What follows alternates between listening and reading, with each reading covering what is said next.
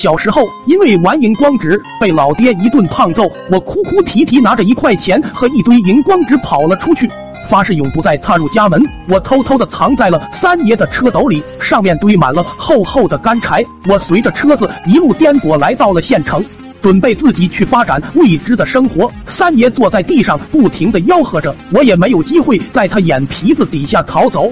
然后坐斗子里思想对策，结果也不知是不是累到了，我在里面睡着了。我是被吵闹声惊醒的，然后才发现到了一个未知的地方。我三爷正和买家讨价还价，然后去屋里拿钱。我趁此机会赶忙爬出了车，然后躲了起来。我三爷爷卖了柴后开车回了家，院子里两口子正在商量柴放哪里。我躲在墙后面，大气也不敢出。想赶紧找机会溜走，天渐渐都黑了，一直没有机会。最后他们把门上了锁，我彻底出不去了。我在墙后面又冷又饿，最后趁他们睡觉的空，我偷偷溜进了屋。我左看右瞧的也没个方向，肚子里咕咕乱叫。最后发现了角落里有个供桌，上面燃烧着蜡烛，摆满了贡品。我蹑手蹑脚的走过去，我不管三七二十一，躲在角落里一阵胡吃海造。在我吃的正起劲时，我听到屋子里响起了女人的声音：“哎，你快醒醒，你听听这是什么声音？”我心一惊，然后赶忙躲在了供桌后面的柜子里。从缝隙中看到一对中年夫妻拿着棍子走了过来，女人颤颤巍巍的躲在男人后面，有些发抖的说：“这是怎么了？这是让老鼠吃了吗？”男人也是有些害怕，皱着眉头说：“你家耗子吃苹果还吐核，吃香蕉扒皮。”女人惊恐不已，然后想到了什么，然后拉着自家男人就开始拜，嘴里还叨叨着救苦救难的活菩萨显灵了。这些我躲在柜子里，大气也不敢出，然后看着这对夫妻边拜边后退，恭敬的不得了。我迷之费解，待他们走远继续睡觉后，我悄悄的走了出来，然后继续吃。我靠在桌子腿，困意越来越强，不知不觉又睡了过去。半夜我被冻醒了，农村的冬天暖气都停了，屋子冰窖一样，我浑身发冷，牙齿哒哒打颤。裹紧衣服时，口袋里的荧光纸掉了出来，我拿着纸胡乱的往身上贴，天真的认为它能为我御寒。我哆哆嗦嗦的蹲在角落，浑身发着莹莹绿光。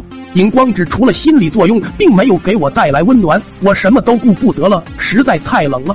我摸着墙往那对夫妇卧室走，两个人呼呼大睡，我顾不得脱衣，直接也钻了进去。温暖一瞬间包裹了我，我差点舒服的蹦起来。就在我要进入入了梦乡之时，迷糊的感觉到一只手在我身上摸这摸那，然后我被一声超高分贝的叫声吓醒，瞬间被一脚踹到了地上。据事后女主回忆，我进被子不一会，她就被惊醒，她手摸到了我。浑身冰凉的我，让他一瞬间汗毛都炸了起来，然后忍不住又上下摸了一下。他睁开眼，隐约看到被子里多了一个冒着绿光而且冰冷的东西，他惨叫一声就昏了过去。男主也被惊醒，条件反射的直接一脚给我蹬到了地上，然后他蹦下床就开始往外面跑，边跑边喊着妖精啊啊，妈呀！闹妖了！我被他踹在了鼻子上，鼻血瞬间飙了出来。我流着鼻血，惨叫着也追了出去，想告诉他我不是妖怪。结果那男人看到紧随其后的我，跑得更快了。院墙三米多高，他直接就翻了出去。我蹲在门前出不去，一边擦鼻血，一边嗷嗷大哭。过了几分钟，门外吵吵嚷嚷来了一群人，周围的邻居撞开了门，然后和我直接来个照面。我当时满脸是鼻血。